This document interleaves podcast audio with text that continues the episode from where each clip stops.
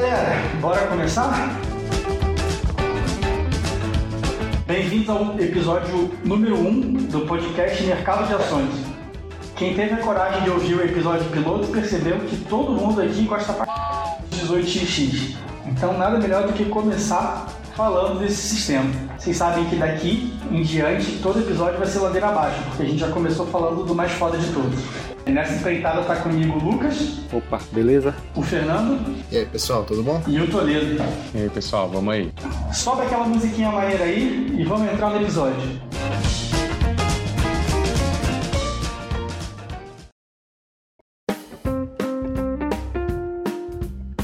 18x é um jogo de construção de ferrovias, a expansão ferroviária no mundo no século XIX, mas o primeiro mais famoso que é o 1830 se passa nos Estados Unidos. Um, um ponto interessante é que o 18xx ele tem esse nome porque 18 se refere ao século XIX. E XX é generalização porque cada jogo tem um ano. Então é 1830, 1846, 1882, 1862. Então quando você está falando sempre do, do sistema como um todo, a gente fala 18XX e aí, Lucas, você já fez um texto na Ludopédia sobre 18x, aliás, é o texto que todo mundo lê, é o primeiro texto de todo mundo sobre 18x, pelo menos aqui no Brasil. Então, conta pra gente aí. Talvez um primeiro jogo né, econômico de trem né, que criaram, né? Assim, ele apareceu nos anos 70, mas foi fazer sucesso nos anos 80. E a ideia é de juntar assim, um jogo, não só a construção de rota, mas talvez até mais importante, como ganhar dinheiro com isso, né? Então ele envolve compra de ações em empresas ferroviárias e ele tira um pouco dessa lógica de que cada jogador é, tem a sua coisa, né? Assim, ah, eu sou o amarelo, eu sou o verde, eu sou o azul, na verdade, e você investe em várias companhias ao mesmo tempo. O seu objetivo é simplesmente sair o mais rico, independente de você ir bem ou mal nessas coisas que as empresas vão fazendo, né? Então às vezes você faz coisas que parecem até ruins, né? Então tem várias coisas nesse estilo de jogo que você até destrói coisas, né?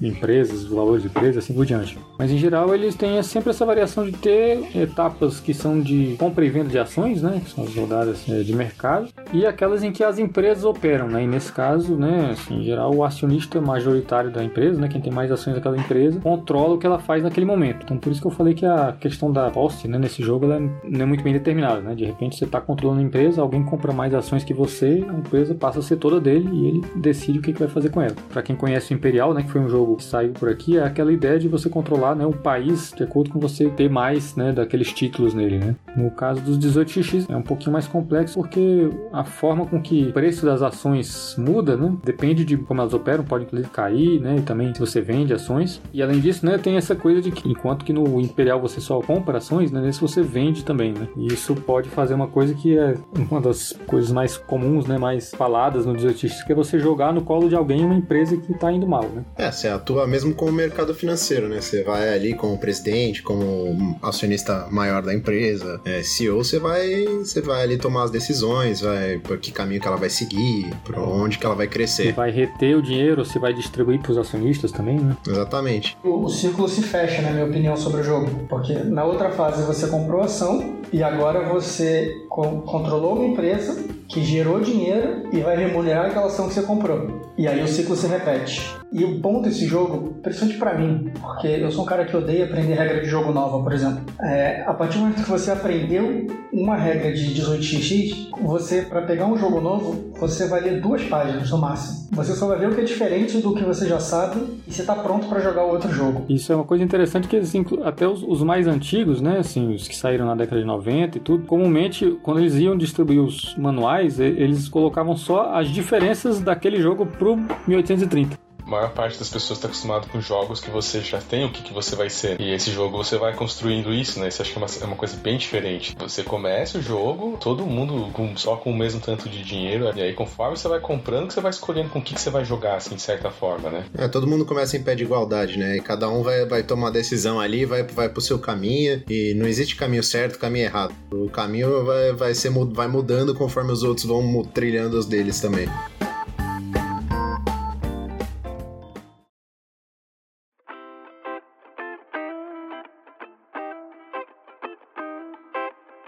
A gente tem um plano geral aqui, bem aberto do que é o jogo, mas talvez a gente consiga explicar isso um pouco melhor falando etapa por etapa do jogo. Então vamos lá, Toledo, dá uma explicação aí, como é que o jogo começa?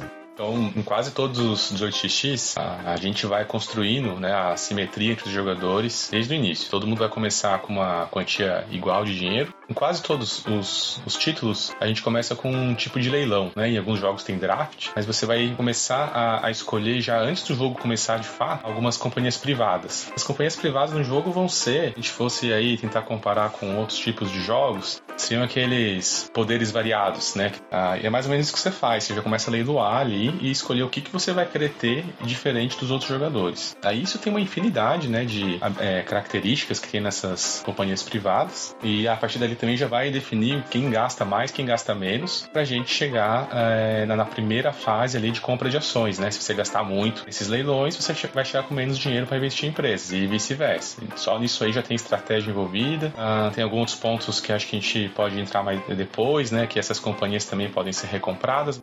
É, você falou que um dos efeitos do que você está fazendo agora é ter o poder variado da, da companhia privada, né? Mas vamos lá, o maior, o principal poder de uma companhia privada é ser vendida e, tá, tirar dinheiro. Porque quem ganha o 18x é quem tem mais dinheiro no final. E, e existem algumas, alguns ditados no mundo do 18x que é dinheiro no começo do jogo é melhor do que dinheiro no final do jogo. Então você gasta o dinheiro na companhia privada agora para depois você tirar dinheiro de uma empresa grande, você vende essa companhia privada para uma empresa grande, você troca o dinheiro de bolso. É, então existe o seu dinheiro, o dinheiro da empresa e o dinheiro do banco, né? Então o que conta no fim das coisas para você ganhar o jogo é o dinheiro que você tem na mão, mais o quanto que as ações que você comprou valorizaram. E o dinheiro que está na empresa, aquilo ali não vale nada para você, né? Isso vale para a empresa comprar seus trens, né? Em alguns jogos construir trilho, né? Algum tem, tem jogos que custam, outros não, mas tem essa, essa questão, né? Quando, quando a gente fala que ganha quem tem mais dinheiro, é ganha o jogador que tem mais dinheiro, né? O dinheiro que ele controla controla algumas empresas que têm dinheiro, mas aquele dinheiro que está lá no, no, final do jogo, para fins de ponto de vitória, ou seja, de dinheiro que vai contar para quem ganha, aquilo lá não vale nada. O objetivo do jogo mesmo é ser um capitalista safado e, ganha, e ganhar dinheiro a qualquer custo. É que a gente não falou também que a condição final de jogo, né? Que é sempre quebrar o banco. Na maioria dos jogos, é. Ou quando alguém quebra. Mas de qualquer jeito é quebrar, né? É, seja quebrar o coleguinha por ferrar ele, seja quebrar o banco por ser o mestre do capitalismo. Então termina essa etapa de leilão, cada jogador pega ali as privates que ele comprou, e aí depois disso vem o stock round, que é cada jogador vai comprar ações de uma companhia ferroviária. E aqui a gente não está falando de companhia privada, a gente está falando de companhia aberta. Aliás, acho que assim, pra... é até uma diferença fácil das pessoas pegarem. Companhia privada é como se fosse uma limitada, uma companhia de capital fechado. Só uma pessoa é o dono dela. Quando a gente fala das ferrovias, elas são empresas negociadas em bolsa. Então, vários jogadores podem ser donos, todos os jogadores podem ser donos. Um vai controlar, mas todo mundo que está na mesa pode ter um pedacinho daquela empresa, que é também parte de, do que faz o jogo brilhar, né? É, no Stock Round, inclusive, é, é a hora que as empresas vão pegar para começarem a, a, funcionar, né? Que seria o equivalente aqui no, na vida real ao capital inicial, como ela vai conseguir esse dinheiro. Tem duas grandes formas aí, né? Que as companhias conseguem, que é o método mais usado no 46, que é o da, das empresas vão recebendo conforme elas vendem ações. Tem o método do 30, o mais clássico, que você precisa vender 50, 60% aí do IPO, que chama, que é o início Initial Offering, que é o mais apresentado aí na maior parte dos títulos tem o incentivo cruzado. Então, várias vezes um jogador acaba comprando a ação do outro para acelerar aquela empresa, porque o jogo precisa andar, né? Então, nesses jogos que você compra entre que você compra 50 ou 60% das ações da empresa para que a empresa possa começar a operar, quando isso acontece, normalmente a empresa recebe 100%. Então, vamos pegar um valor bem redondo aqui, 100. Então, você comprou 50%, da, gastou 500. Só que, na verdade, a empresa vai receber 1.000. E, e aqui já começa um pouco da, do que você tem que pensar no jogo, porque você colocou 500 do seu bolso, mas agora você controla 1.000. Esse, esses 1.000 não são seus, mas eles estão no seu controle. E você precisa saber o que você vai fazer com isso para que esses mil gerem dinheiro para você depois. Isso é capitalismo da sua melhor forma, né? Que você faz brotar dinheiro do nada, né?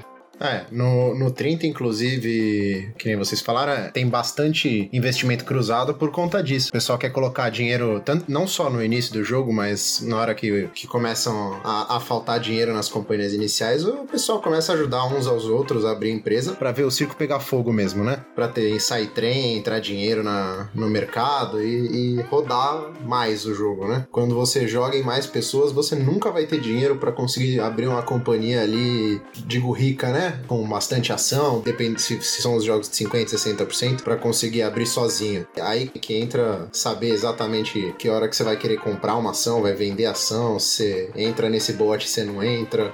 Principalmente no 30 com 5 e 6 jogadores. O pessoal costuma falar que o 30 em 6 jogadores é briga de faca numa cabine telefônica um jogador sozinho não, não vai ter o mínimo que ele precisa para abrir uma empresa, então algumas pessoas vão ter que se unir, vai fazer uma patotinha ali, mas cara, é aquela patotinha com que você tá com a bunda na parede, porque a primeira chance que alguém tiver, essa pessoa vai te prejudicar. E pegando o gancho da primeira coisa que falou, né, aquelas empresas privadas, a primeira coisa que você já pode fazer com esse dinheiro é comprar de você mesmo aquelas empresas privadas que você pegou no leilão inicial e aí já bota dinheiro de volta no teu bolso, né? Às vezes mais, inclusive, né? Então, assim, se pegar um 1830, por exemplo, né, você pode comprar por até o dobro do valor que era o valor de face, né? Então vamos dar uma recapitulada aqui do, do que a gente falou. É, o jogo começou, as pessoas fizeram um leilão, deram lances e pegaram algumas empresas privadas para esse segundo momento, que é abrir uma empresa, uma empresa grande, uma companhia ferroviária de verdade ali que vai operar no mapa. Faz-se isso até que todo mundo gaste o dinheiro que tem e vamos para a fase de operações, que é a segunda etapa do jogo, o segundo momento do jogo, que é na hora que realmente você vai mexer com o tabuleiro e provavelmente é a hora que a gente vai falar que o jogo é feio. Vocês acham que o jogo é feio? Ah, depende, tem, tem uns que são horrorosos, tem uns que são simpáticos, né? tem uns que são bonitinhos, tem mas tem uns que eu acho até bem bonitos, assim. É coisa que divide opiniões, de fato. Não, eu vou ser sincero, o, o jogo é feio, mas ele, ele é funcional e, e depois de um tempo você se acostuma, cara. Não, se você é um Ameritrash, sei lá, Zombicide, que pinta miniatura e os caralho, porra, talvez isso aqui não seja bem o que você quer, se, se o que você gosta realmente é de olhar pra mesa e ver um negócio bonito. Agora, se você também curte essa distração, dá pra entrar. Cara.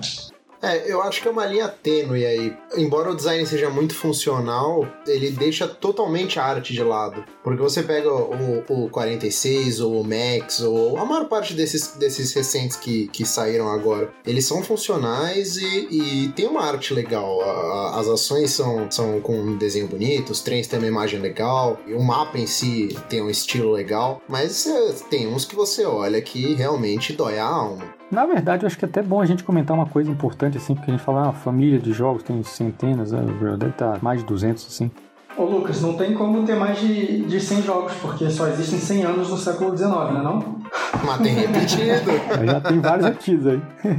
Então, mas é, é, bom lembrar, né, que assim, boa, aliás, a maioria deles são feitos por um, um tiozinho, faz ó, na mão lá, imprime as coisas, emplastifica, corta na mão o negócio e não são, não contrata um designer gráfico profissional, né. O, o jogo original, ele serviu para chamar a atenção, né, que foi o 1829, mas teve uma tiragem muito pequena e hoje em dia quase ninguém joga mais, mas ele chamou tanta atenção que uma empresa grande, né, americana, se interessou em fazer uma versão nova, que foi que é aquela que se passa nos Estados Unidos, que é o 1829 1930, que realmente, né, virou assim uma, um fenômeno né, muito grande nos anos 80, né, que é da Avalon Hill. Mas depois disso, teve alguns, né, que eram, eram de fato também feitos por, por empresas mais ou menos, tinham tiragens razoáveis, mas a esmagadora maioria era feita na mão mesmo, né? E até pouco tempo atrás era assim, eu acho que o grande diferencial foi quando apareceu o 1846 da GMT. Até então a gente tinha essas empresas, aquela DTG, que assim, o cara sozinho fazia, né, jogos para todo mundo, mas não dava conta, né? O pessoal ficava anos esperando chegar a vez deles lá, a fila de jogos para imprimir. Quando você fala sozinho, não é figura de linguagem, né, cara? É literalmente um cara na garagem de casa usava o sábado de manhã dele quando não estava trabalhando, de noite quando chegava do trabalho para fazer jogo e vender. Isso. E aí depois apareceram duas empresas que a ideia era tentar fazer o que esse cara não estava dando conta, né? Eu acho que é o John Tamplin que chama, né, da, da DTG, que é a All Aboard Games e a Golden Spike Games, né? E aí o que aconteceu foi que a, a Golden Spike, o cara disse que também não tá mais dando conta mesmo. Eu sei. Eu tô com pedido na Golden Spike desde outubro do ano passado. E, e ele tava pedindo para filha ajudar, se não me engano, né? Então, assim, realmente é um negócio familiar mesmo, né? O cara lá na sua garagem, lá com a... tem sua impressora, sua plastificadora, né? As guilhotinas para ajudar a cortar a face e tudo. O Scott, né, da, da Wallboard, é que resolveu, não, vamos agora que tá popularizando, né? E popularizou quando a GMT resolveu é, publicar o 1846, que pra mim, eu acho que foi o grande momento, assim, para tornar isso mais famoso, mais popularizado. E aí agora tá vendo esse fenômeno aí, né? O próprio Wallboard, eles estão mandando imprimir fora, né? Contratando né, os designers mais dedicados, assim, para fazer coisas que são funcionais, mas também não, não, não são horrorosos, né? então acho que isso fez uma diferença muito grande para a disponibilidade, né, para o mercado e para a própria aparência desses jogos, né? Antes era aquela coisa uma, uma folha A4, né, com os hexágonos desenhados parecendo Paint, né? E comentando aí o, o, o que o, o Lucas falou também, uh, atualmente, segundo a lista aqui do, do BGG, são 215, 213, desculpa, 18xx na série atualmente. Sem falar os vários que não estão listados lá, né? É, tem muito que, que, é, que é não pessoal, né? Mas que digo, que não chega a, a ir pra lista porque alguém, alguém que desenvolveu para um grupo ou desenvolveu num, num fórum e não, e não chegou aí, a, a, a ir pra lá. No final das contas, assim, é, é o que a gente mencionou antes ali, 18x é um, é um, é um guarda-chuva é, que tem um, um núcleo e tem muita mudança. É, são 213 títulos, então imagina que cada um deles tem uma combinação de regra diferente. E isso daí gera uma infinidade. Então, quando você quer fazer um jogo, você pega algumas regras que já estão feitas, você cria sua própria regra e tá ali, entendeu? Mas o, o núcleo do sistema normalmente é mantido.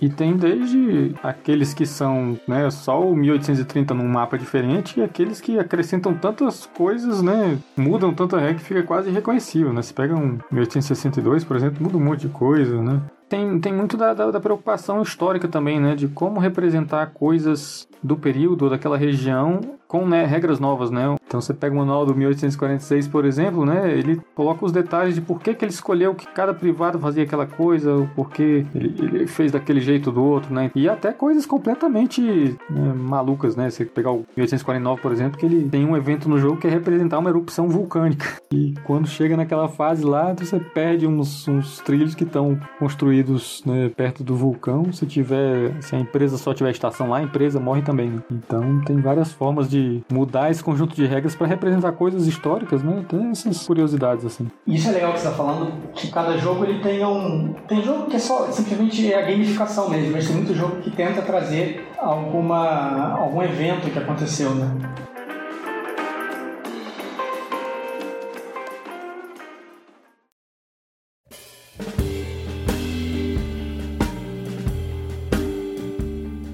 Tipo de rodada que tem nos, nos 8x é, são as de operações, né? Então, nas de operações, a pessoa que, que controla aquela companhia, né? Que, de todos os que eu conheço, quem tem mais ações dela, né? Ele escolhe o que, que a companhia vai fazer e isso significa construir os, os trilhos, né? Pode variar de jogo, pode ser um trilho, pode ser dois trilhos, pode ser pagando, pode ser de graça, é, mas ela vai construir as, as rotas, né? E vai colocar as, as suas estações, né? Então, as estações, elas servem tanto para definir por onde que as rotas válidas vão passar, quanto para bloquear os outros jogadores também, né? Então, assim, se você tem uma cidade lá que cabe uma estação e você põe a estação lá, as outras pessoas não podem passar mais para aquela cidade. Podem até chegar lá, mas não passam. Então já permite também você fazer bloqueios durante o jogo. E você vai rodar os trens, né? Então as companhias elas têm que ter trens, né? Então você usa esses trens para ganhar dinheiro andando por essas rotas, né? Então se você tem lá uma rota que tem passa por três cidades, né? E cada cidade ela dá um certo valorzinho ali. Você tem o trem que permite permite passar por três cidades, né? Então você soma aqueles valores, aquilo ali vai dar o dinheiro que a empresa ganhou. E aí você escolhe o que, que a empresa faz com aquele dinheiro, né? Você pode reter aquele dinheiro, né? Para ela usar, por exemplo, para comprar um trem melhor, uma coisa assim. Ou você pode pagar os acionistas, né? E isso é uma coisa legal que isso vai ser o que conecta isso ao mercado, né? Então, assim, a gente falou que tem a ver com o mercado de ações, né? Você compra e vende ações das empresas, mas essas ações, elas valorizam e desvalorizam, né? E praticamente sempre tem a ver com isso que você está fazendo durante essa rodada. Então, se a tua empresa decidiu reter o dinheiro, né? Então, para que que você vai querer ter ação de uma empresa que não está pagando, né? Então, Então isso faz desvalorizar a ação daquela empresa. Agora, se ela está pagando dividendos acionistas, né? Então, em geral, isso faz com que a ação é, dela valorize. Vai ter umas mudanças de regrinhas dependendo do jogo, né? Tem uns que pagou, aumenta né, uma posição, reteu, cai uma. Tem uns que são mais sofisticados, assim. Então, se você pagou mais do que o valor da, da, da ação, você sobe um. Se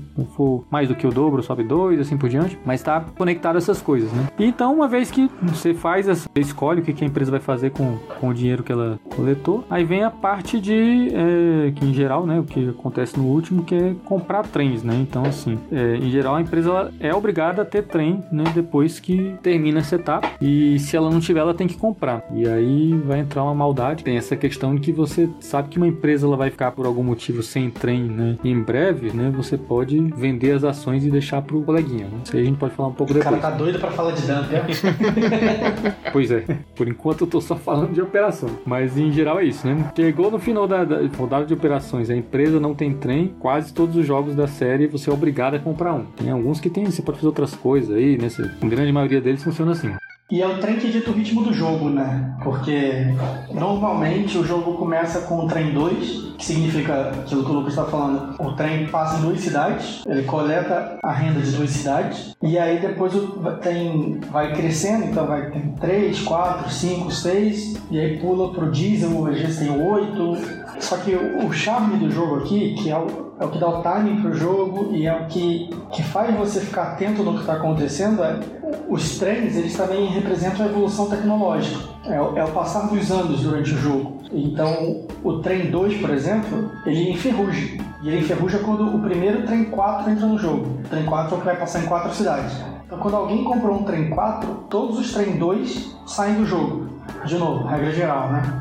E aí algumas empresas vão ficar sem trem. Então, se você não se preparou para isso, às vezes você vai ter uma empresa que não tem trem nenhum e que não tem dinheiro. E aí nessa hora que acontece, o dono da empresa bota dinheiro do bolso dele, o que é péssimo na realidade é o inverso do que você quer que aconteça, né? Você não quer ter que dar dinheiro para a empresa, você quer tirar o dinheiro da empresa. Exatamente. Então qualquer hora que você, que você dá dinheiro e não recebe nada em troca, é horrível. E eu acho que é uma coisa importante de falar isso aí também, é que, assim, na minha opinião, essa é uma das coisas mais geniais, assim, da série, porque é um mecanismo que é, consegue evitar de forma brilhante aquele problema que tantos jogos têm de que a pessoa que tem uma vantagem inicial, ela dispara na frente, mesmo se ela não jogar tão bem no resto do jogo, né? Se a gente pensa um jogo que tá, a gente tá falando aqui em controle de ações, né? Então, você tem dinheiro, você compra ações de uma empresa, você aquela empresa rendeu um monte de dinheiro, pagou dividendo, você vai ter mais dinheiro ainda, vai comprar mais ações ainda. A tendência então é você disparar na frente e ninguém te alcançar mais, né? Como que isso é evitado nesse sistema? Vamos supor, né, a gente tava falando aqui essa questão da evolução tecnológica, né? Se você for aquele cara que no começo do jogo comprou um monte de trem, né, para fazer um monte de dinheiro no começo do jogo, né? Então, assim, alguma coisa no 1846 você vai lá e compra quatro trens de dois, você tudo bem, né? Você vai render ali um montão de dinheiro, porque você vai ter quatro trens de uma vez, né? Ganhando um monte de dinheiro fácil ali e tudo. Só que na hora que alguém comprar o de quatro, você vai perder os, todos os trens de dois que você tem, tudo uma vez, né? Então você já vai ficar em desvantagem. Então é, é uma forma de você ser forçado a jogar bem o jogo inteiro, né? Não adianta nada você começar super bem, porque você fez, teve lá essa empresa que tá rendendo muito bem no começo do jogo, você comprou um monte de trem ali.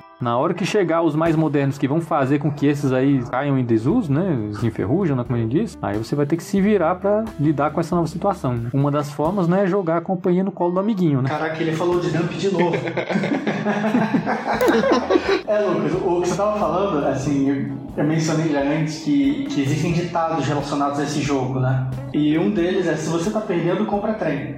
Porque é a forma que você tem de, de controlar o dinheiro que o cara que está na frente está fazendo. Então, o exemplo, vamos pegar o exemplo que você deu. O cara tem quatro trens.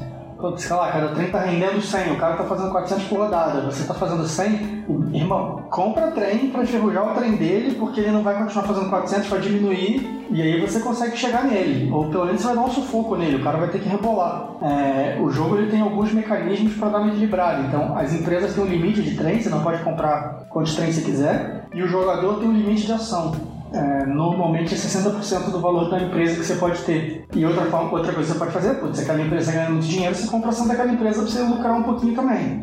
Mas aí, Lucas, deixa eu te fazer uma pergunta, é um assunto que você não mencionou ainda. O que, que pode acontecer se você compra duas ações de uma empresa de outra pessoa? Que tem, sei lá, o Fernando tem, um, tem uma empresa, eu vou lá e compro duas ações. O que, que pode acontecer comigo? É um tema que você não mencionou ainda. Ah, Mr. N.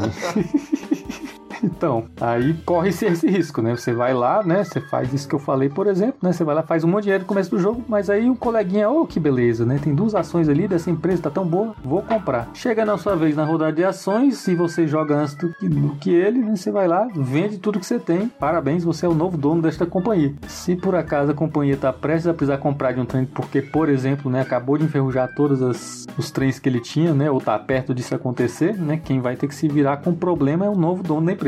Então essa é uma das coisas que mais se faz, né? No, no... no nem sempre é vantagem, né? Às vezes a gente faz assim só pra, pela, pela, pela zoeira, né? Mas, assim... Pela diversão.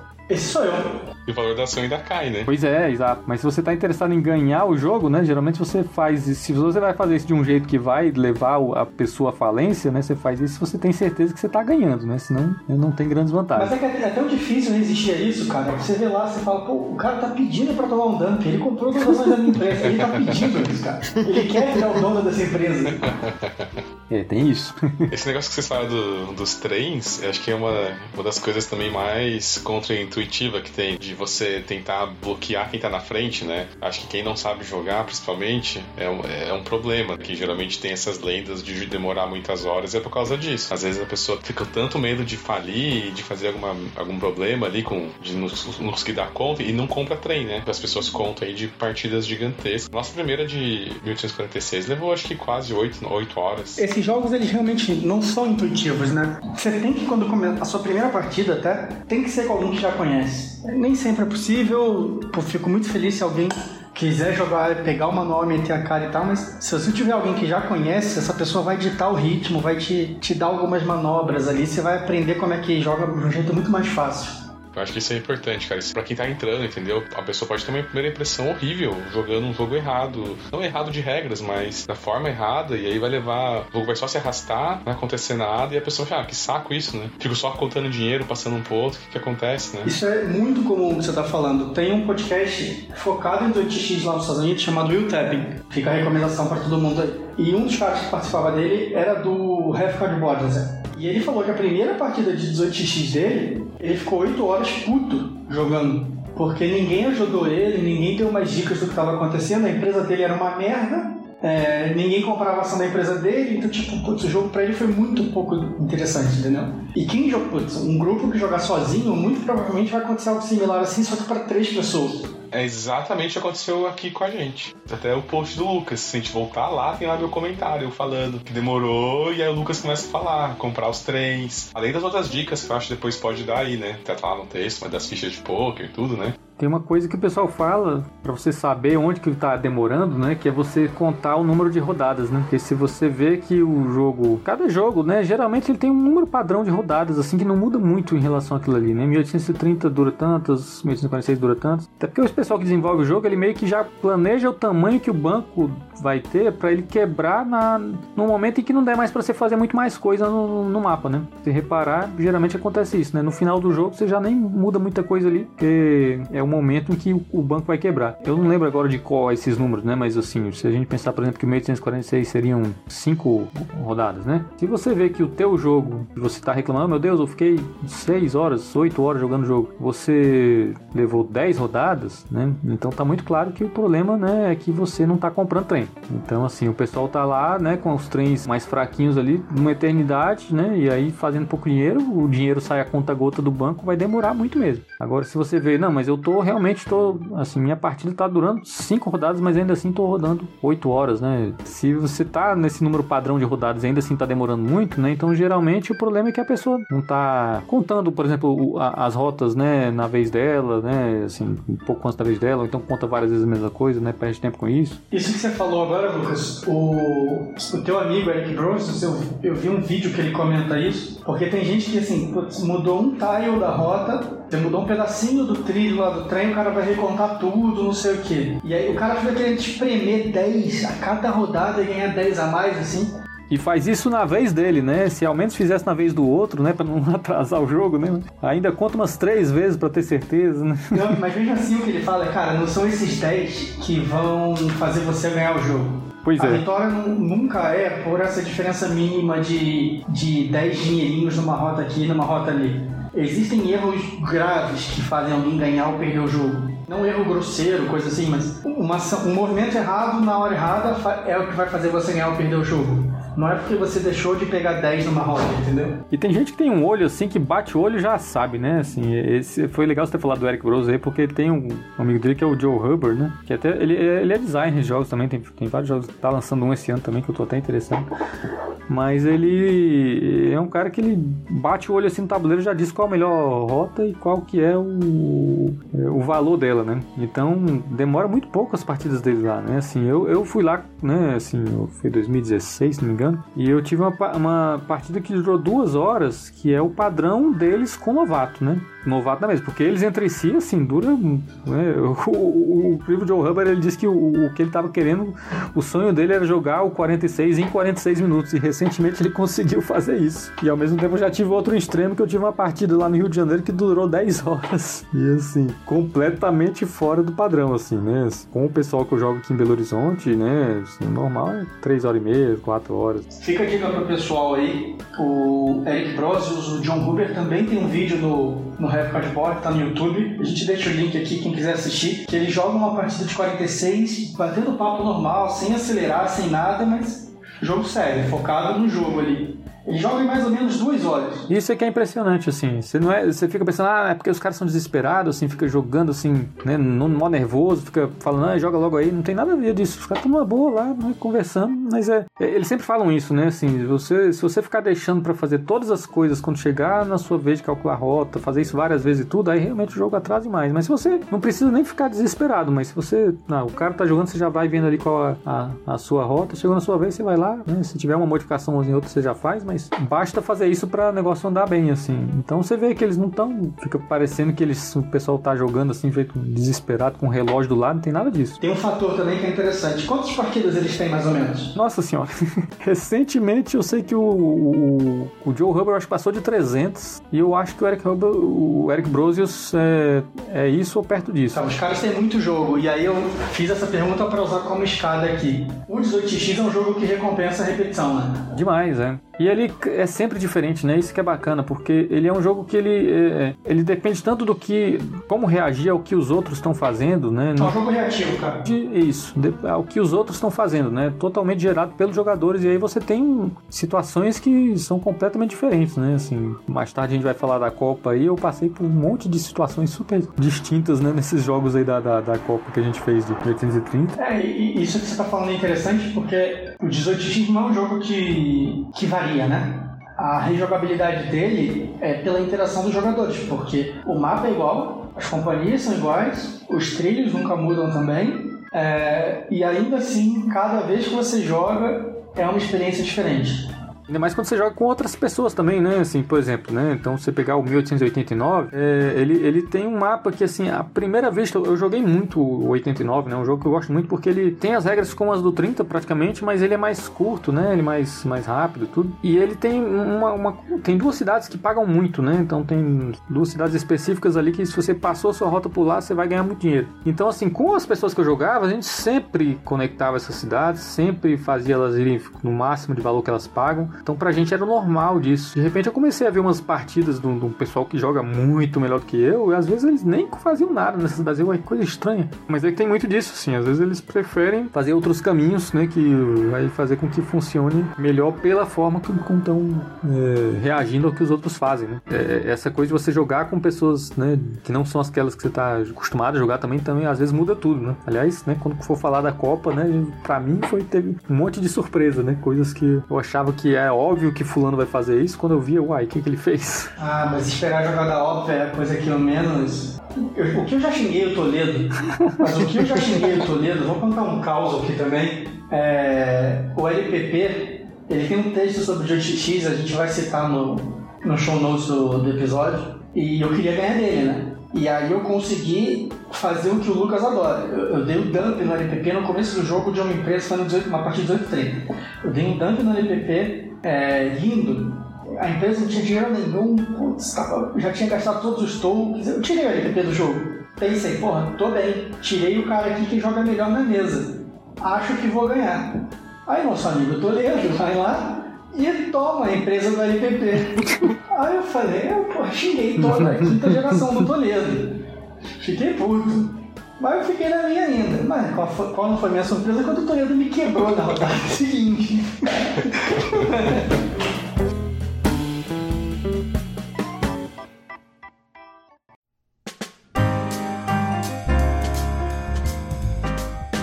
Acho que a gente pode até falar já aqui, né, que tem uma, uma divisão assim que é meio não oficial e hoje em dia nem, nem faz tanto sentido assim, mas historicamente o pessoal gosta de falar dos, dos, jogos do estilo 29 estilo 30, né, que são os 29 que foi o original, né, seriam aqueles mais focados em você construir rotas boas, né, fazer empresas que pagam bem, né, que dão lucro aos acionistas e tudo, enquanto que os do 30 são aqueles mais focados em você manipular o mercado para prejudicar o amiguinho, né, é, às vezes até destrói as suas próprias empresas, né para se livrar delas rápido, né, e fazer outra coisa. Então existe, né, hoje em dia é tudo muito misturado, né, assim, não dá para dizer que um jogo é só uma coisa ou só outra, mas é, existe isso. E eu comecei a jogar, né, o meu primeiro 18x de fato, né, assim, sem ser esses mais simplificados, foi o 46 e por muito tempo eu não gostava desses no estilo do 30, né, é, o que abriu meus olhos, assim, teve uma época que eu tava jogando 89, foi quando é, aconteceu isso, uma coisa que você tava falando aí, né, de tomar um dump logo no começo do jogo, né, dump, né, essa, esse ato de você vender as suas ações e jogar ela no colo do amiguinho, só que aconteceu de um jeito interessante, que não foi de um jeito tão prejudicial assim, na hora que o cara vendeu um monte de ação, quando você vende ação, né, ela desvaloriza. Então a empresa ficou desvalorizada com pouco dinheiro, mas não me matou, né, não me tirou do jogo. E eu acabei ganhando essa partida porque tem uma coisa muito interessante nesses jogos no estilo do 30, que quando a empresa desvaloriza muito, os papéis dela não contam pro teu limite, né?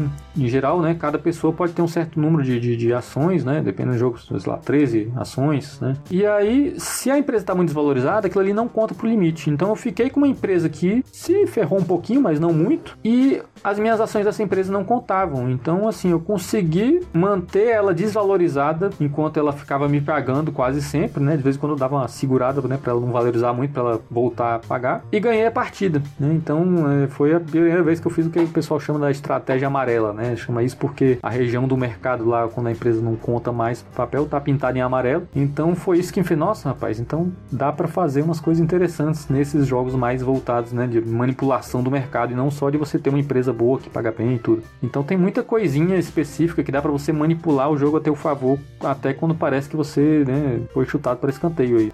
Eu acho interessante porque um jogo ele é de manipulação do mercado. E aí a gente está falando aqui de comprar e vender ação para mudar o valor das empresas. Mas o outro jogo é você também ganha no mercado. Só que você ganha comprando as ações certas no mercado. Porque você, as empresas, esse jogo mais operacional, o segundo que eu falei é mais operacional. Então no jogo operacional você vai ganhar dinheiro, o grosso do dinheiro que você vai ganhar é com a receita de dividendo. Então você tem que ter as ações certas que os melhores dividendos. Então você também ganha o jogo no mercado, mas você tem que fazer uma leitura diferente fazer um comparativo com investimento, é um cara que tá fazendo buy and hold, né, no longo prazo, e o outro tipo de jogo você tá no day trade total, né? Tá comprando, vendendo. Boa comparação. O nome desse podcast é Mercado de Ações, não é à toa. A gente tem que fazer esse tipo de comparação mesmo. Mas é, é por aí mesmo. É...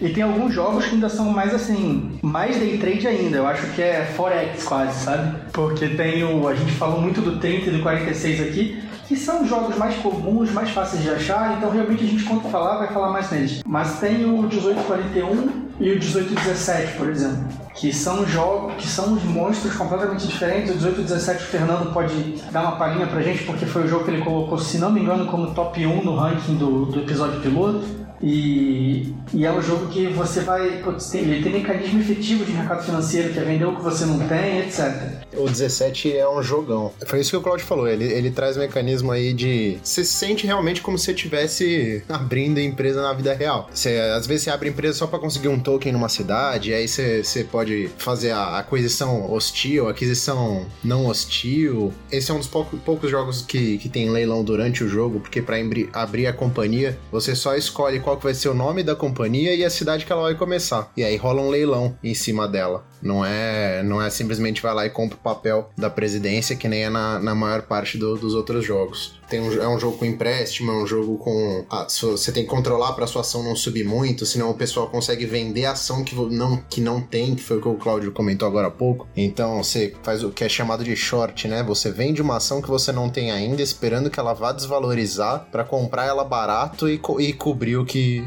o que você gastou já. É, é muito louco. Isso existe no mercado financeiro.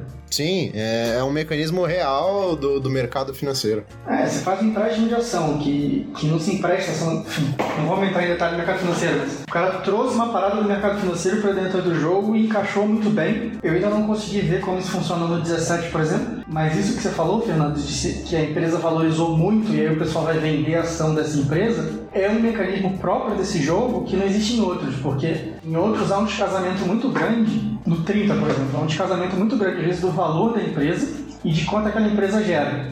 O que se você tentar trazer para um realismo, não é assim que funciona. Sei lá, a empresa, cada papel dela vale 300, mas na prática ela está pagando 200 no total, 20 por papel. E tem outra empresa que cada papel vale 80 e está pagando 500. Tem uma diferença muito grande que mecanismo de jogo, porque no final das contas é um tabuleiro e, e as pecinhas andam no tabuleiro. No 17, ele tem como trazer isso para um aspecto mais real, né? aproximar. Então, se tem uma empresa pagando muito é, com valor pequeno, ou o contrário, se uma empresa pagando pouco com valor alto, você consegue usar esse mecanismo de short para balancear um pouco, né?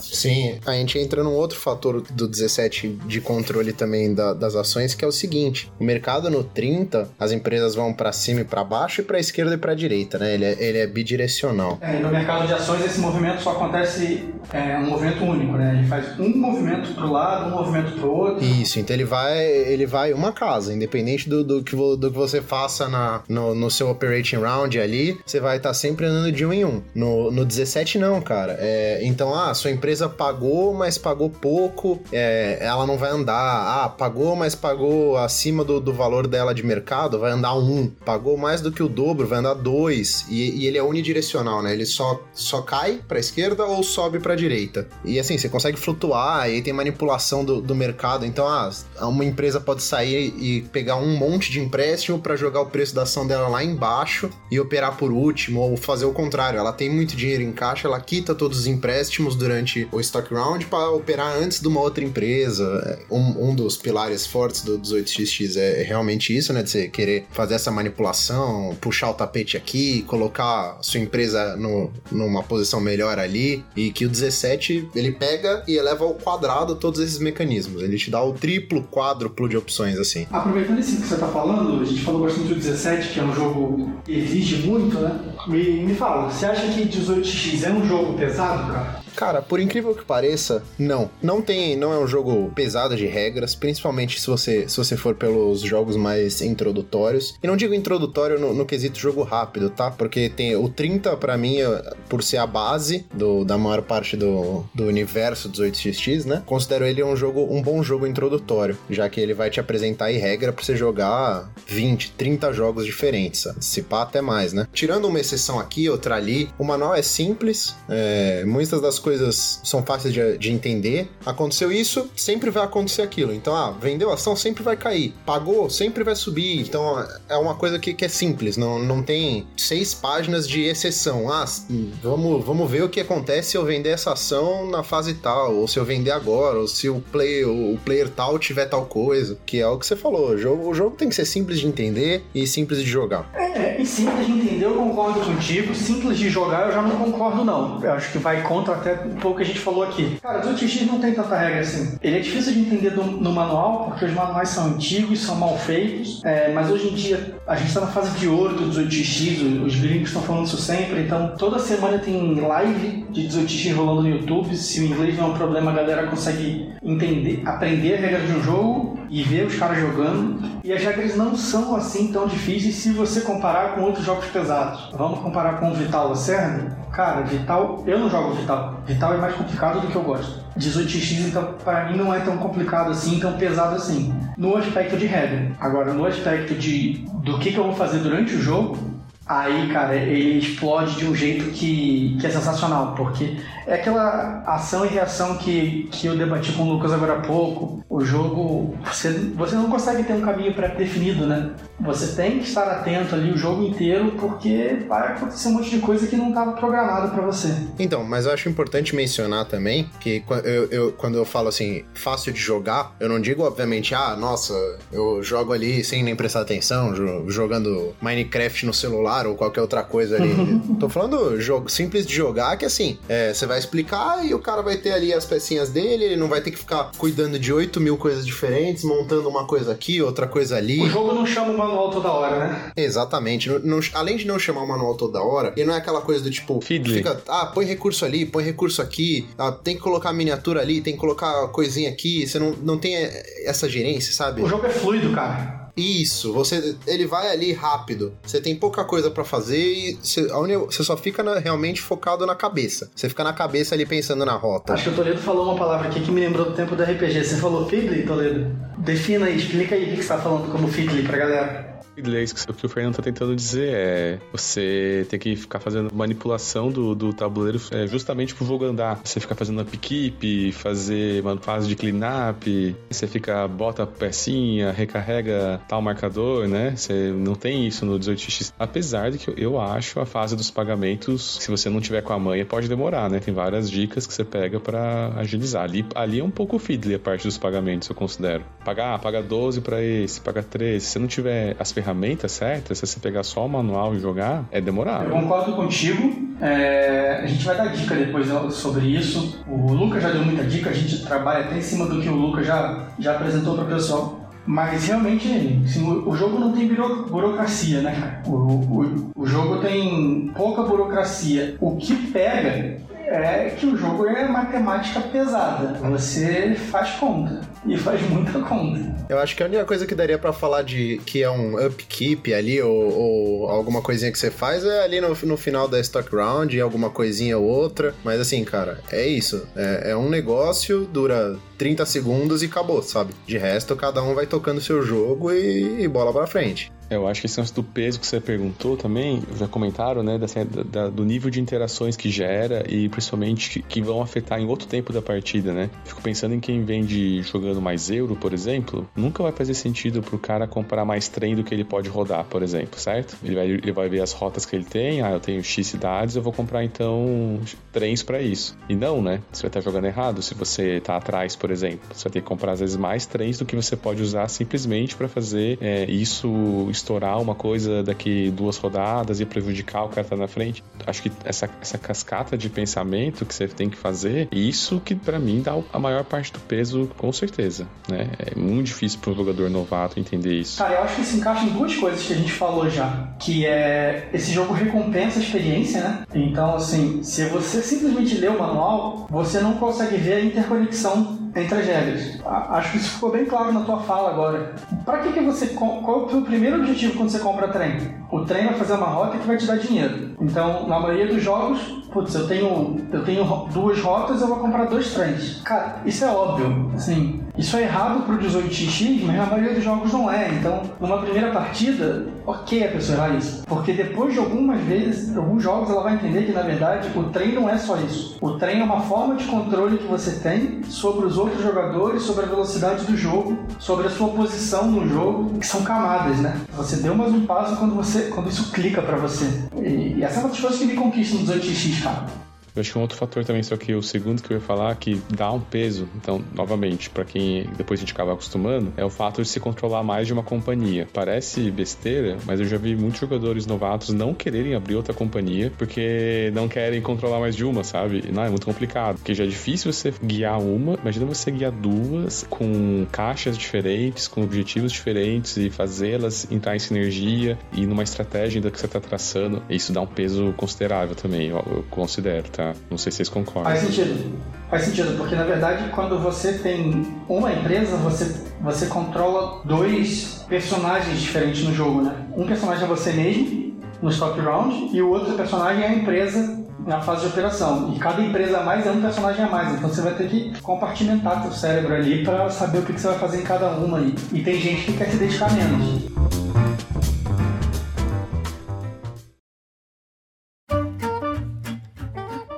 Vez que você joga com outras pessoas é, muda o jogo, né? E eu acho que dá pra fazer uma escada de que é um jogo que favorece muito a, a competição, né? Putz, nessa de, de jogar com gente diferente, etc., tem o. Tem um grupo do Telegram, né? Eu não sei quantos somos lá agora. O, o criador desse grupo é o nosso Toledão aqui.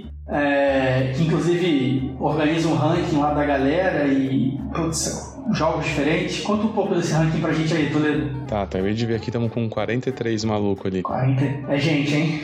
É, tinha 5, depois que o Claudio descobriu foi pra 50 num dia. Bom, não é à toa que me chamam de embaixador de 18x. Eu tô tentando roubar esse carro do Lucas aí, ainda não consigo, ainda não faço jus, mas.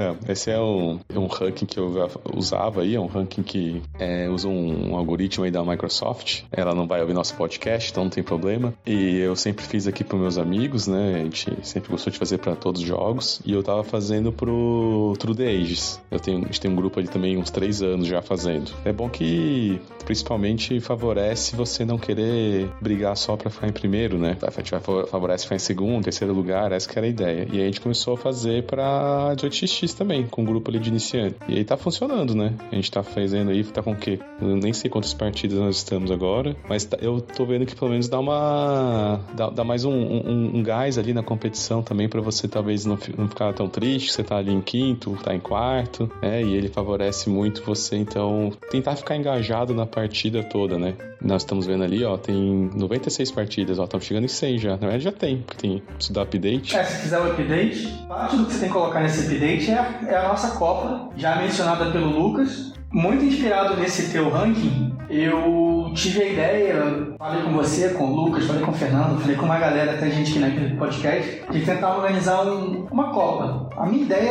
era fazer uma Copa do Mundo. Copa do Mundo do Brasil de 18x. A gente conseguiu 16 pessoas e putz, faço agradecimento público aqui a todo mundo que participou. Fizemos, tivemos sugestões durante a organização de todo mundo, foi uma parada bem coletiva e foi muito foda, cara, porque cada jogador, cada um dos 16 participou de três partidas de uma chave classificatória. Cada partida tinha quatro jogadores, então era uma partida de 18-30 com quatro jogadores. Aí pegamos esse teu ranking, né? Você fez um ranking específico para as partidas da Copa. Desse ranking, os cinco melhores foram para a grande final. E porra, eu, eu dei sorte, eu fui o quinto, eu entrei quase no wild card ali, mas eu entrei. Não é à toa que a gente está fazendo esse podcast aqui, porque o grande campeão dessa Copa está entre a gente. Eu tive a honra de perder pro Lucas duas vezes na Copa, mas falo isso com orgulho. E eu, e eu não tava esperando não, viu? Na verdade, eu, no começo das minhas primeiras partidas eu tava achando que eu nem ia pra segunda fase. Mas é, eu acho que isso é legal comentar porque eu acho que mostra justamente o quanto que tem coisas para se manipular a situação, mesmo quando você acha que deu tudo errado, né? Então, como você falou, né? Cada um começou com três partidas, né? Foram três jogos classificatórios para cada um. Isso. E eu consegui fazer umas coisas, umas cagadas fenomenais em cada uma das três. Assim. Então, uma delas foi que quando é, o 1830 é desses jogos que você tem que abrir empresa, né? Lembrando que você tem que ela só vai funcionar quando vender 60% das ações dela. E eu vi quanto dinheiro tinha, né? Eu, ah, então para abrir essa empresa aqui eu tenho que abrir ela, né? Fiz a conta rapidinho ali, tem que abrir ela 67. Na hora que eu fui abrir, eu cliquei no 76, né? 67, 76. Resultado, fiquei um tempão sem conseguir fazer nada, porque a minha empresa não abria, não tinha dinheiro para fazer isso, né? E nos outros dois é uma coisa interessante, assim, porque tem algumas regras não escritas, assim, sobre o 1830, né? Mas naquele leilão inicial, por exemplo, existe uma coisa que quem joga muito tempo meio que sabe que não, não, não se deve deixar ninguém comprar barato, né? Uma das empresas lá, que é a Camden Boy. Né? Camden Boy. CA, a gente chama de CA, né? Ela é muito boa, né? Ela te dá uma, uma, uma, ação gratuita de uma das empresas, ela rende bem e você consegue vendê-la muito bem, né? Então, assim, se você não quer que alguém tenha uma vantagem inicial muito boa, não deixe alguém comprar aquilo ali barato. Eu fiz isso nos dois jogos. Teve aqueles que eu errei a conta e nos outros dois aconteceu. E ainda por cima para um cara que, assim, joga super bem. Inclusive, eu acho que, em geral, melhor, bem melhor que eu. Perdi dele de inúmeras vezes. E aí, quando eu vi que ele pegou a, a Camden a 165 e pronto, o jogo tá acabado. Acho que nesse momento aqui a gente até consegue encaixar um pouquinho de, de detalhamentozinho, porque no 1830 você pode vender a empresa pelo dobro do valor que está no próprio papelzinho da empresa, né? Essa Camden custa 160. E aí tem vários guias, assim. 1830 é um jogo que tem mais de 30 anos. Então muita gente já fez estudos, etc., até empíricos. e sabe que você não pode deixar ela sair por esses 160, 165 que, que é o valor inicial dela. É, porque ela pode depois te dar 320. Você paga 160 e ela vai te dar 320 mais uma, mais uma ação de uma empresa, ou seja, 320 mais no mínimo 67. Mas aí eu tive, depois disso eu tive que fazer todas as coisas que eu conheço, assim, todos os truques, todas as, uh, as manipulações possíveis para reverter isso, né? Então acho que uma teve duas coisas, né, que foram permitiram que eu, que eu, que eu ganhasse o jogo, né? Uma foi usar aquela estratégia amarela que eu falei, né? Então teve um momento, não, essa empresa aqui eu vou manter ela desvalorizada para ela não contar no meu limite e além disso, né, como eu faço isso retendo dinheiro, vou reter não só o suficiente para ficar desvalorizada, mas para eu conseguir comprar, comprar mais um trem que vai fazer ela pagar super ultra né, bem no final do jogo. E tive aquela virada lá é, absurda, né? E além disso, outra coisa também que acontece, né, que é, lá pro final da partida geralmente está todo mundo no limite de ações, né? É, ninguém vende nada, né? Ninguém compra nada. E as empresas que já todo mundo já comprou, elas sobem, né? Elas valorizam mais ainda no final dessa rodada. Então eu vi lá que, não, vi que a, o cara que está liderando tem essas, essas ações dessas empresas aqui que vão valorizar porque elas estão estouradas. Então eu vou esperar todo mundo comprar, não conseguir fazer mais nada. A última coisa que eu vou fazer vai ser vender justamente dessas ações, porque daí eles não vão poder fazer mais nada, né? Porque se eles venderem, né, eu vou comprar alguma coisa porque eu tô abaixo do limite de ações. Então também foi um truquezinho que eu fiz, né, para conseguir fazer isso. E todas as coisas que eu fiz, deve ter outras que eu tô esquecendo também. Teve, ah, teve o fato de eu conseguir fazer uma conexão do, do sul do mapa com o norte do mapa e fazer uma rota imensa lá com essas empresas minhas que tinham o trem diesel, né? Eu acho que qualquer uma dessas coisas, se eu não conseguisse, se eu não fizesse, né, qualquer uma delas não teria dado certo. Foi o fato de eu ter feito todas essas ao mesmo tempo que permitiu que eu ganhasse o jogo, né? E o interessante é que na final, né, na final não teve esse negócio de ficou nessa situação, né, do, do, do, do Guilherme comprar tão barato isso, porque eu tô tão acostumado a, a, jogar com gente que vê uma coisa dessa, não, o cara comprou ali a deu um lance na, na, na, na Camden, né? É, já vem um outro e dá, né? Então eu vi ali que tinha dado, eu pensei, ah, não vou nem dar porque certeza que alguém vai dar um segundo lance ali, não vai deixar ele pegar. E quando eu vi, não aconteceu. Já na final, foi justamente o contrário, né? Assim, tava só os malvadões ali que,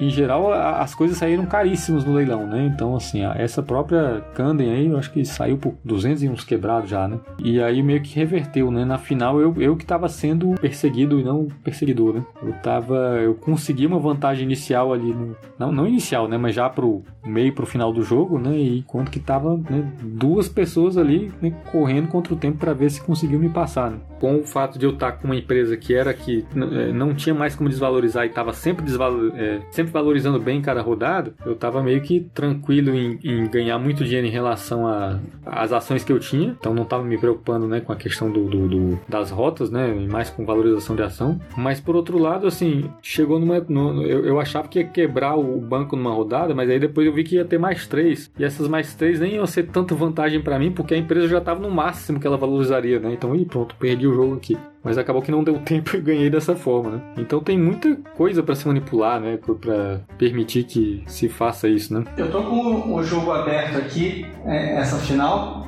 e a tua empresa que valia mais, ela valia praticamente o dobro da empresa que ficou em segundo. Pois é. Mas a diferença entre você e o segundo foi de 500, que, que é uma diferença ok, mas assim, também não é uma diferença absurda. Não, não. Foi, não foi uma goleada, foi uhum. uma vitória de 2x1, um, sei lá. Sim. Se comparar comigo, foi um 7x1, porque eu fiquei em último com muito menos dinheiro do que você. É, é que você teve que pagar um trem do bolso, né? Ah, cara, assim, você falou que você mexeu todas as as manivelas que você podia para conseguir ganhar os jogos na Copa. Eu consegui fazer todas as merdas que podia. Eu conheço todos os sabores de cocô que existem no mundo depois que eu joguei essa final da Copa, porque eu errei em todas as jogadas que eu fiz. Vocês lembram da minha aventura da Copa, né? Eu dei o lance da Candem na, na Champlain. Aí, erro de, de clique, né? Porque, é, explicando para quem tá ouvindo, o Toledo pagou 165 numa empresa que ele precisava pagar 45 e estava na regra da Copa, foi bem no começo, a gente até deve mudar isso para a próxima edição. Se você passou, você não podia mudar a sua ação. O espírito, o fair play do, do Toledo foi show de bola, ele falou, cara, beleza, cliquei errado, segue o jogo.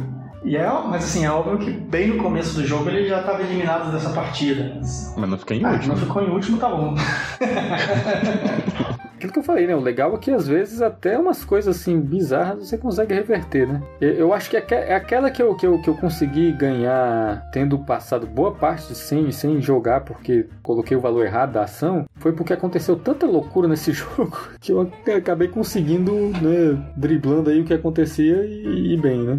E uma parada maneira, assim, é que, que eu falei que o pessoal fechou de bola em participar, a gente cobrou uma inscrição para para conseguir dar um prêmio pro ganhador e o Lucas ganhou um jogo da AG. Tempo de OTX você não conseguia comprar, simplesmente você podia jogar dinheiro na tela do computador e não ia aparecer nenhum jogo na sua casa. Mas hoje sempre tem muitos OTX à venda e o Lucas ele ganhou dinheiro para poder comprar um jogo. Essa premiação que a gente combinou, você pegou o 18ms, né, Lucas? Foi, é. Tava de olho no 49, mas o 49 foi na rodada passada. A AG era uma empresa que fazia jogo artesanal, o cara fazia também na garagem dele, etc. Ele resolveu botar a cara, fez um KS, deu certo, e aí ele resolveu industrializar a produção, só que ele faz os jogos. Agora tá no terceiro lote de, de jogos. Esse terceiro lote tem o 18ms que o Lucas pegou, ano que vem vai sair o quarto lote já está definido também quais vão ser. Aliás, é legal porque tem um que, eu, é o que a gente teria jogado lá no, no, evento de Brasília, que o pessoal chegou a comprar, que é o 1873 Heartsban lá, que é um que é desses que é diferentões, assim, porque ele mistura investimento em companhia ferroviária e em companhias de, de mineração também. Então você meio que faz as duas coisas ao mesmo tempo. Dizem que é bem diferente também. E esse vai ser o da próxima, do próximo lote. E além da AG, também dá para comprar jogo ainda na GMT em, em, lojas normais nos Estados Unidos, etc. Tem alguns jogos que você compra no site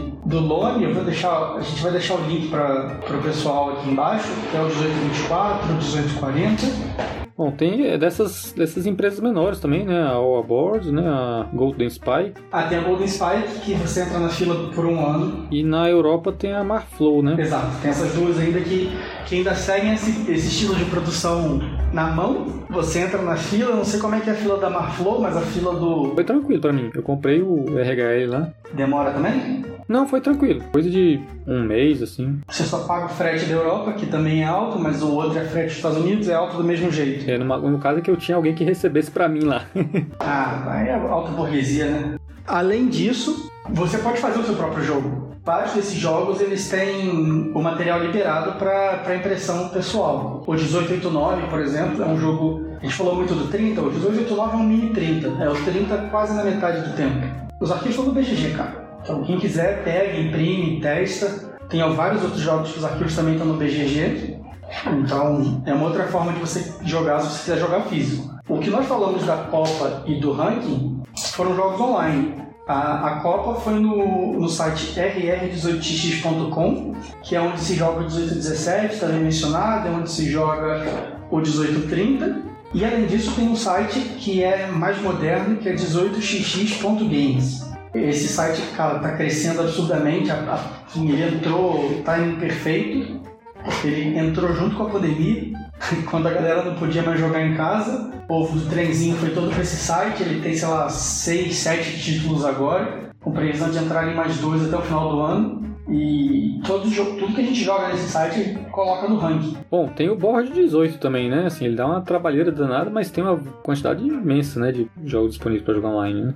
É, e quem é, quem é raiz, dá para jogar no, no board 18, que na verdade é um tabuleiro online. Todo o resto do jogo você faz de outro jeito. Normalmente o pessoal faz com uma planilha de Excel, né, Lucas? A gente chegou a jogar algumas partidas assim. É, o pessoal fica enviando, salva a planilha no Google Drive, avisa o outro que é a vez dele, ele vai lá no site, coloca o tile mas eu hoje em dia não jogo mais. Se o jogo só tem no, no B18, no board 18, eu tô fora. É, eu, eu, eu senti diferença. Eu, joguei o 82 lá com vocês, né? Primeiro, vi as duas primeiras vezes. Tinha curtido muito, não. Depois que a gente começou a jogar no 18x Games, eu já tô adorando. Tanto que eu comprei um. Não sei, pra mim não funcionou muito, não. É, e aliás, se quem quiser aprender, entre em contato com a gente, nosso contato vai estar no podcast também. A gente tem grupo para ensinar. Eu já ensinei, eu e um amigo nosso, já ensinamos umas 5, 6 pessoas a jogar. E agora eles estão no, no grupo do ranking. Então, se alguém quiser, quiser aprender a jogar no site online, a gente faz chamada, a gente explica, ensina a regra. E, e o próprio site, na verdade, tem um tutorial até. Outra opção que eu não eu joguei muito, que é no Tabletop Simulator também. Tem vários mods, mas eu não, não é prático. Vai ser bem demorado. Hoje em dia eu acho que eu já não jogaria mais também não. Mas tem gente que gosta, né? Que jogar ao vivo, né? Muita gente gosta de jogar no TTS. Eu não tenho coordenação motora para isso. Mas o bom do TTS é que todos os jogos estão lá, eu acho. Dos jogos grandes, acho que praticamente todos estão lá, então. É, tem bastante script para ajudar, às vezes, na, no, nos pagamentos, assim, tem algumas coisas que agilizam. É, porque é aquilo que você tinha falado, uma coisa que toma muito tempo do jogo é o pagamento, né? Você contar, sei lá, vamos pegar um número aleatório aqui, a sua rota deu 170, você tem cinco ações. Pô, cinco é fácil. Né? Você tem seis ações da, de uma empresa 170, faz a conta rápido. Porra, você não faz essa conta rápido, sacou? Não, nem devagar. então tem vários mecanismos para acelerar quando você está fazendo o jogo presencial. O Lucas fez um texto já, então acho que ele pode apresentar algumas dicas pra gente de se você está no jogo presencial, o que, que você pode usar para acelerar o jogo, Lucas? Eu, eu sei, eu aposto aqui que a primeira que você vai falar é ficha de poker, então começa por essa, vai. Ficha de poker, né? É, ficha de poker é bom, né? Porque, assim, é mais fácil de, de manipular do que dinheiro de papel, né? Mais fácil também para você saber quanto dinheiro tem nas coisas, né? Tudo. Essa até é uma regra geral para jogo econômico, né? Vamos falar a verdade. Verdade, né? Vamos, vamos, vamos botar uma regra aqui. Se você ouve esse podcast, se você joga os jogos que a gente está falando aqui, você tem que ter uma maleta de ficha de poker em casa. Senão você pausa esse áudio agora vai comprar uma ficha de poker. Quando você tiver, você continua ouvindo o podcast. Combinado? É abrir a caixa, ver o dinheirinho de papel, já tá aqui no lixo já. Nem olha para aquilo. Dá pro seu sobrinho pra ele brincar, é. Ou guarda pra festa junina, mas. Aí outra coisa também é, é, você só distribuir dinheiro depois que já, já fez tudo, né? Assim, porque quando você vai, tem as rodadas de operação lá, a empresa pagou tanto para fulano, tanto para fulano, porque, porque vai ter vários acionistas, né? Então, assim, se cada vez que a empresa rodar você for pagando de um em um, tudo, você vai gastar um tempão danado fazendo isso, mais do que fazendo a parte legal do jogo, que, que interessa. Então, assim, é mais interessante depois que todas as empresas pagaram o que tiver que pagar, você já paga tudo de uma vez para todo mundo, né? Pode fazer isso desde anotando no papel, se tem gente que usa, usa uma planilhazinha no Excel para deixar lá, tem umas inclusive assim já preparada para isso, mas até uma, uma folhinha de papel já, já, já resolve o problema. E aí, porque só esse negócio de você pagar todo mundo uma vez sem precisar ficar fazendo troco, né? Tem muito disso, né? Você tem que ficar fazendo troco aí também. Nossa, você economiza muito tempo de partida. Isso é o ponto que eu falei que era no começo da Fiddly. Isso é muito. Você tem que ficar toda hora contando um troquinho, não sei o que. Então,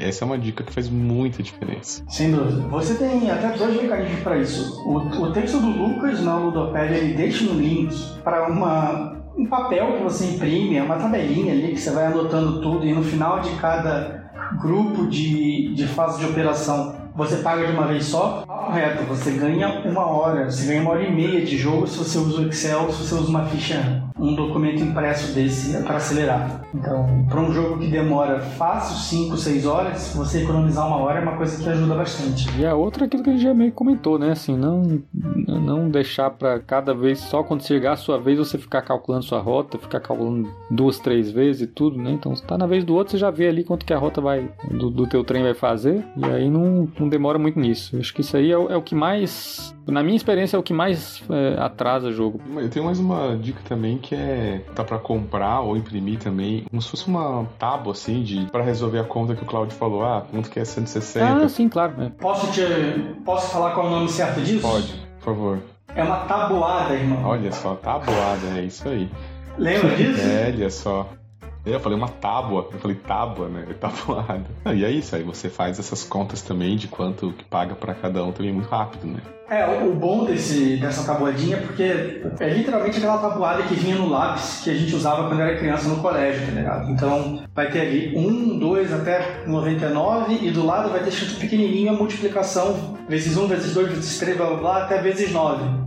E aí entra a segunda parte da dica que, que o Lucas deu ali, mais ou menos, uma coisa que, que abrange um pouco. Na hora que você for contar a tua rota, na hora de jogar, corta os zeros, tá? Porque toda empresa tem 10 ações. E aí você, sei lá, a empresa rodou 200, cada ação paga 20. Então na hora que você for fazer a conta, você já conta só o 20, sem o, sem contar o 200. Eu não sei qual é a explicação do cérebro para isso, mas eu sei que funciona. Você conta muito mais fácil quando você está somando 2 mais 2 do que 20 mais 20. 2 mais 2 igual a 4 é mais rápido de contar do que 20 mais 20 é igual a 40. E quando você está fazendo essa conta por 3, 4 horas seguidas, é, chega uma hora que realmente qualquer coisa que você fizer para diminuir o seu, o seu esforço ajuda.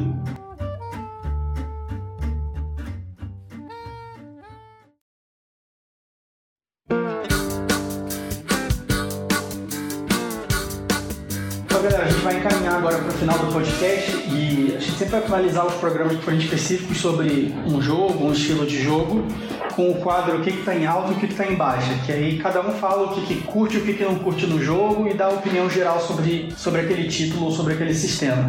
E para isso vamos começar com o Fernando aqui. Fernando, o que está em alta e o que está em baixa para você em 18x? Eu acho que em alta, diria que o, o gênero como um todo, né? É, pelo menos aqui no, no, Brasil, ou até mesmo fora, com, com essa grande quantidade aí de empresa, trazendo é, gráficas grandes, que obviamente no, nunca vão, no futuro próximo, não vão se igualar a milhares de unidades vendidas, mas que estão aí, né? Estão conseguindo popularizar esse estilo de jogo que, que é meio obscuro, né? não é tão conhecido, principalmente fora de, de Estados Unidos e Europa aí. O hobby tá tem muito a ganhar e, e tá ganhando muito recentemente. Então acho que o ponto positivo aí vai mercado em alta pro, pro 18xx como um todo. Em baixa, em baixa eu vou colocar as artes a gente já discutiu um pouco aqui nesse podcast. Obviamente, gosto é uma coisa muito pessoal. Não dá para, não posso falar por todos. O Cloud, por exemplo, acha extremamente funcional, é, embora e acha que não, não faz diferença pro, pro jogo. Realmente, pro jogo não faz diferença. Mas o, eu gosto de tiles que, que sejam um pouco mais bonitos ou de mapas que sejam um pouco mais desenhados ali e podem acabar não fazendo, influenciando no jogo, mas querendo ou não, ali na hora de você convencer alguém a sentar na mesa, pode ser a diferença entre o cara olhar esse e olhar um outro ali do lado e, e não querer jogar falar uma coisa, acho que a galera mais chita aí vai me, me, xingar, mas eu queria ver um, um que o Ion O'Toole, o cara manda bem demais, né, no design gráfico. Acabei de descobrir que eu sou chita. É, então. Ele tem feito coisas interessantes, pô. O Age of Steam ficou bonitão. Eu queria ver essa experiência, cara. Pagaria pra ver. Ruim não vai ficar, o YouTube é foda, mas eu acho que não precisa. Mas eu entendo que, putz, uma editora pode querer trazer mais gente pro jogo, blá blá blá. Ah, sim. Imagina um Kickstarter anunciando com ele. Sim, ia ser foda. Aproveita que você tá falando aí, irmão. O que, que tá em alta e o que, que tá em baixa no mercado do 18x pra você? O que tá em alta para mim é porque eu adoro jogos que dá para manipular qualquer tipo de preço nos jogos econômicos. Então, isso sempre foi o que me agradou. Desde o Power Grid, né? Passando por tudo. Então, ter um mercado de ações que, dá para manipular, comprar na baixa, vender é, na alta, é o mercado em alta para mim do, dos 8x. E embaixo, cara, tem uma coisa que eu não gosto: contar a rota. Olhar pro, pro tabuleiro e ver o que que é. Ah, se eu botar uma curva. Não, meu cérebro não funciona nisso. Quando o Mamoro mostrou ali aquela coisa que fazia automático, eu fazer uns pulos no dia depois no 18x. Pro 1846, um site que, que conta. Você, monta o mapa, você espelha o mapa do que você está jogando no 18, nesse site, especificamente no 1846, e ele, ele faz a rota para você. Lucas, o que, está em alta e o que, que tá em baixa para você?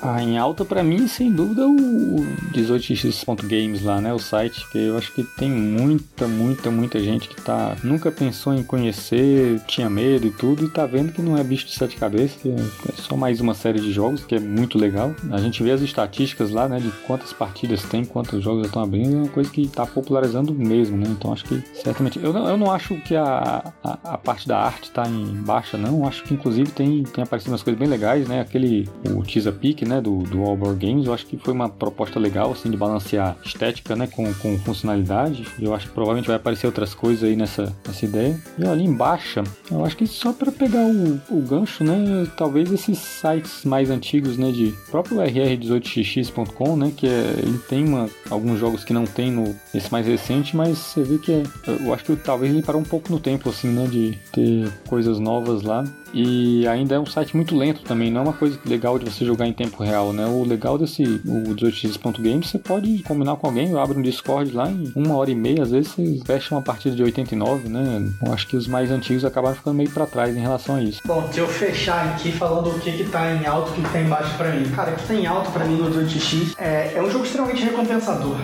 Eu falei isso no episódio piloto quando falei do Food Chain. Você vai capinar e tal, mas você vai jogando, você, se você se dedicar a ele, se você estudar, tem muito artigo, etc. Ou se você simplesmente só jogar, entender o que está acontecendo, você refletir sobre o que você está jogando, você vai ver a sua qualidade do jogo melhorar, você vai quebrar a Matrix. Isso para mim é sensacional. Adoro isso em qualquer jogo, entender por que, que você está fazendo as coisas, por que, que você precisa fazer, é, ver onde alguém ganhou, ver onde você perdeu.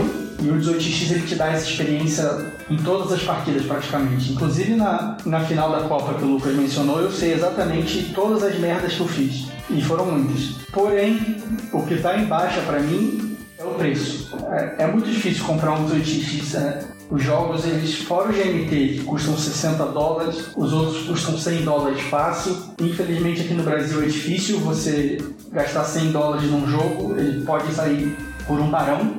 Não é qualquer pessoa que pode pagar, não é todo mundo que vai querer jogar online. Eu queria falar que eu ganhei o 40, eu comprei o 46 a 210 reais, hein? Aí, anota no Drinking Game do Lucas aí. Copo. Todo mundo virando Todo mundo vira copo. Eu falei que ia falar. Incluindo o frete do, dos Estados Unidos pro Brasil, hein?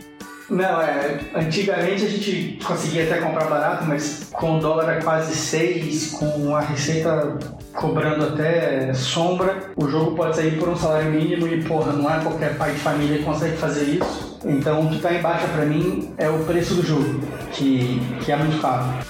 Ô Toledo, passa a régua. Considerações finais pro, pro episódio. Bom, acho que ficou claro aí, deu para dar uma, uma boa explicada no que, que é. Espero que tenha passado bem a sensação do que é jogar, vários relatos aí de partidas. Então acho que é só jogando. É, leia o texto ali do LPP, o texto do, do Lucas né, Ludopedia, vocês vão ver se inspirar. Vale muito a pena. E joga online, não precisa comprar um, joga online, chama a gente, a gente ensina. Vambora. Ô Lucas, vamos lá, eu e você falando pra caramba aqui, mas a gente vai fechar nossa fala agora. Se despede da galera, dá teu recado final. Não, a ideia é essa mesmo, né? Eu acho que agora com. É isso aí que ele falou também, né? Eu acho que hoje não tem mais desculpa de não experimentar, né? Com as ferramentas que tem hoje em dia, né? Possibilidade de jogar online é, rápido, né? Até no celular, né? Esses sites rodam, não tem por que não conhecer. E é isso. E aí, Fernando, recado final. Bom, quero deixar meu recado final aí que ah, somos todos aqui do, do podcast pessoas muito acessíveis que estamos que só querendo trazer cada vez mais gente para jogar. Então, quem, quem quiser aí, quem, quem ouviu, se sentiu dentro do jogo, achou interessante ou não achou interessante, ficou meio perdido, mas quer, quer ver como é que funciona, quer, quer entender, manda uma mensagem aí, fala com a gente, entre em contato que, que a gente agenda um, um call, agenda um jeito, a gente dá alguma forma a gente vai fazer para te explicar, para você ver, para você jogar jogar. Boa. Meu recado final é bem parecido com o de vocês e, e é um merchan. Bota, bota de dinheiro aí. Cara, eu vou deixar o link do, do texto do Lucas sobre por que, que 1846 é bom. Vou deixar o link do LPP, por que, que você deve conhecer 18xx. É, e vou fazer o meu merchan pessoal também, o, o meu site 18xx, 18, o numeral, xx, x e s, x e s, então, 18xx.com.br já deve estar no, no ar. Eu vou putz, dar minha opinião sobre jogos, é, tentando passar a paixão sobre, sobre esse sistema. E quem quiser entrar em contato com a galera na, nas notas do podcast vai ter o Twitter, o Instagram, a rede social de, preferida de cada um. Então é isso. Obrigado pela audiência e nos vemos na próxima, galera. Abraço. É, até mais. Valeu, falou. Valeu, gente. Abraço.